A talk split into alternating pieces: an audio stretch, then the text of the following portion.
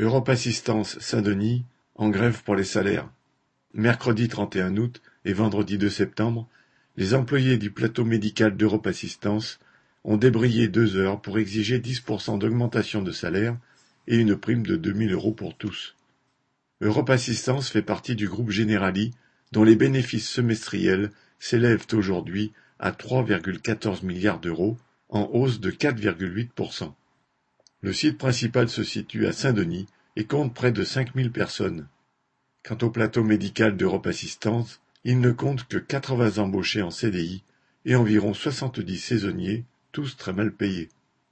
En juillet dernier, ceux-ci ont lancé une pétition qui a recueilli 65 signatures parmi les embauchés et ils sont allés réclamer des augmentations. La direction leur a opposé un refus méprisant, leur disant que s'ils n'avaient pas l'impression de ne pas pouvoir subvenir à leurs dépenses, c'est surtout parce qu'ils ne savaient pas lire leurs fiches de paye.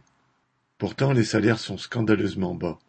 Une chargée d'assistance trilingue qui organise des rapatriements sanitaires et accompagne des familles en détresse partout dans le monde ne gagne que neuf euros de plus que le SMIC brut. À ces petits salaires s'ajoute une pression quotidienne liée aux sous-effectifs chroniques et des remarques incessantes de la hiérarchie qui demande toujours davantage. Elle n'est pas la dernière à culpabiliser les salariés qui ne parviennent pas à effectuer les rapatriements du fait des sous-effectifs ou de logiciels obsolètes qui ne permettent pas de scanner les documents nécessaires.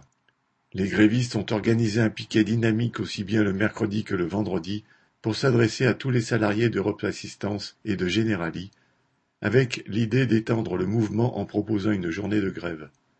Ils sont en tout cas bien décidés à ne pas en rester là. Correspondant Hello.